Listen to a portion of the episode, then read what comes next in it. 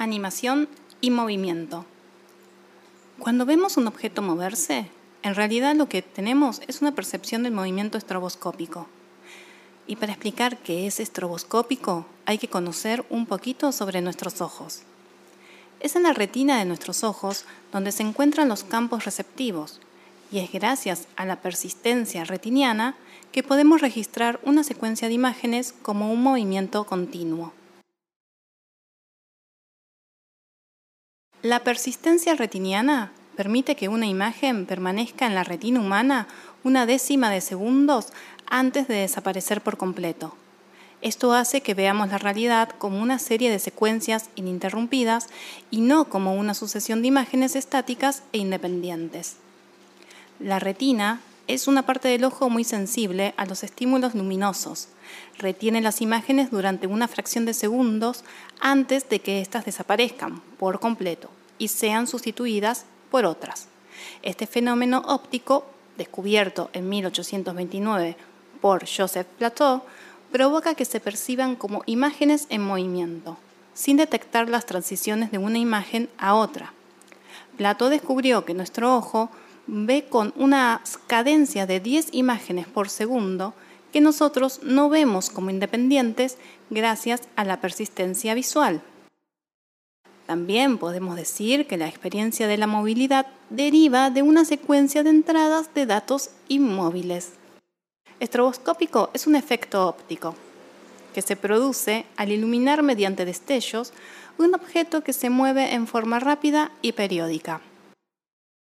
En 1832, Plateau inventó un primitivo dispositivo estroboscópico, el fenaquistiscopio el primer dispositivo capaz de proporcionar la ilusión de una imagen en movimiento a partir de una secuencia de imágenes fijas, compuesto de dos discos coaxiales, uno con pequeñas aberturas radiales y equidistantes, a través de las cuales el espectador puede mirar y otro disco conteniendo una secuencia de imágenes fijas impresa. Cuando los dos discos rotan a la velocidad adecuada, la sincronía entre las aberturas y las imágenes crea una ilusión de animación de las imágenes. La proyección de fotografías estroboscópicas, creando la ilusión de movimiento, daría lugar a la invención del cinematógrafo de los hermanos Lumière. Hubo otros aparatos ópticos, llamados juguetes, juguetes ópticos, que fueron inventados durante el siglo XIX. Por ejemplo, en 1824, Peter McRoget creó el taumátropo, un círculo de cartón con un eje formado por dos cuerdas. En cada lado del círculo había un dibujo diferente. Cuando el círculo gira, el espectador puede ver los dos dibujos fundidos en uno solo. También, en 1868, apareció el kinetógrafo, más conocido como flipbook, que consiste en una serie de dibujos sucesivos encuadernados como un pequeño libro. Mientras una mano sujeta firme el flipbook, el pulgar de la otra mano se desliza rápidamente de una página a otra, descubriendo a su paso una acción continuada, un dibujo animado. Luego de este pequeño resumen sobre la percepción del movimiento, voy a continuar explicando qué hace un animador y qué estudios pueden servirle para su dedicación.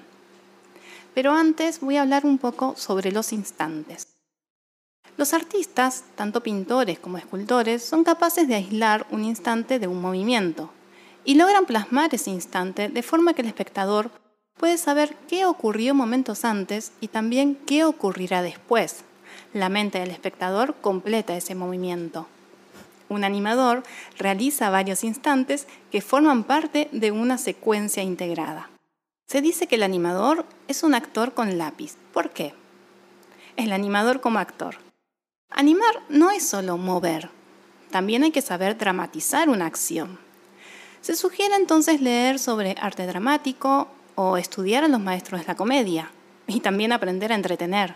Yo misma sugiero que también estudien a los bailarines, la danza. Como en otras formas artísticas, en la danza y en el arte dramático, todo movimiento debe subordinarse a un tema dominante. La herramienta de los artistas de la danza y de los actores es su cuerpo, su físico, tienen que aprender a utilizarlo. Y saben, se puede aprender mucho observándolos, porque en la danza y en el arte dramático los artistas deben aprender todo el comportamiento motor. Así como, como un niño cuando recién inicia a moverse y tiene que aprender a mover su cuerpo. Todo esto se va a volver espontáneo y a la vez controlado. Y eso, como animadores, nos ayuda muchísimo, porque el animador no solo plasma un dibujo con una expresión o un gesto, Además existe una tarea muy delicada, que es organizar los diversos centros de movimiento. Físicamente, todo movimiento tiene su causa en una fuerza. Pero lo que cuenta para la actuación artística es la dinámica que se transmite visualmente al público, porque solo en ella están la expresión y el sentido. Vamos a hablar un poco de coreografía, un poco de danza. Ya me fui a la parte que no tiene mucho que ver con animación, pero la idea de cómo se ejerce un movimiento a través del cuerpo de una persona eh, nos va a ayudar mucho al momento de dibujar y de tener que darle dinamismo a ese dibujo. Entonces, hablemos de coreografía. La diferencia entre tan solo desplazar el cuerpo y los miembros y la expresión visual que se obtiene a través de esa acción dinámica lo investigó Rudolf Lavand, quien fue un maestro de danza moderna. Él, en su sistema, cada movimiento se definía por los atributos de los vectores físicos y era la trayectoria, que es la dirección en el espacio, el peso, que es su punto de aplicación, y la duración, que es su velocidad ya pueden ver un poco la relación entre dibujos animados y la danza. Pero esta descripción dejaba fuera a la naturaleza del impulso o del esfuerzo, porque todo movimiento requiere un impulso, un inicio. Entonces, su alumna, Ingar Barteniev, continuó con este análisis y ella señaló una diferencia. Un desplazamiento puramente gestual de una parte del cuerpo es generado por un impulso local limitado, frente a lo que sucede en la acción postural, que desde el centro se extiende a todo el cuerpo, afectando visiblemente a todas sus partes y alcanzando su manifestación final en el gesto concreto de apuntar, empujar o estirar. Esto es cuando estamos haciendo un dibujo y queremos mover todo el personaje, eh, hay que fijarse bien cuál es el centro, porque si movemos eh, desde el centro del cuerpo de un personaje, es como que por inercia se van a mover los demás miembros, que sería el brazo, la pierna, la cabeza. Y no es lo que decíamos. Por eso, a veces, cuando solamente queremos mover un brazo, vamos a encontrar el centro de ese brazo para poder, como dice acá, apuntar o empujar o estirar.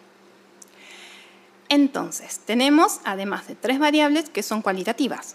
El espacio, que se refiere a la trayectoria del movimiento, que puede ser recta y directa o flexible e indirecta. La fuerza, que indica esa, que puede ser la diferencia entre eh, realizar una acción con mucha potencia, con mucho vigor, o todo lo contrario, que sería la ingravidez o esa manera de estar flotando, esa manera de, de, no sé, pegar un salto de forma delicada, ¿no? El tiempo que distingue la persistencia del respingo súbito. Lo que quiere decir es, em, en animación tenemos reacciones o tenemos también a veces un momento de espera antes de, de una reacción. Estos términos ayudan a realizar un esquema de fuerzas visuales. Estamos hablando mucho de visuales. Ahora, el animador. Según Norman McLaren, pionero de la animación canadiense, la animación no es el arte del dibujo en movimiento, sino el arte del movimiento dibujado. Lo que ocurre entre los fotogramas es más importante que lo que existe en los propios fotogramas. La animación es el arte de manipular los espacios invisibles entre fotograma y fotograma. No se puede juzgar a una animación por un solo dibujo, sino por el conjunto de dibujos que constituyen la escena. La relación entre un dibujo y el siguiente define la fluidez de la acción. La cantidad de movimiento de un personaje y la velocidad a la que se mueve depende del carácter del personaje. La habilidad de mostrar esa personalidad en la pantalla depende en última instancia del animador. Espero que con esto puedan tener una idea sobre el movimiento. Pero no se angustien, no es que deban aprenderse de manera científica sobre el movimiento o aprender a bailar o actuar. Nuestro fin como animador es realizar una ilusión del movimiento. Además de que casi siempre animar es un trabajo en equipo, excepto esos cortos animados de autor, la mayoría de los dibujos animados están realizados entre varias personas. Eso voy a hablarlo en un próximo tutorial sobre cómo está organizado una película de dibujos animados. o bueno, o cualquier corto que quieran hacer en dibujos animados.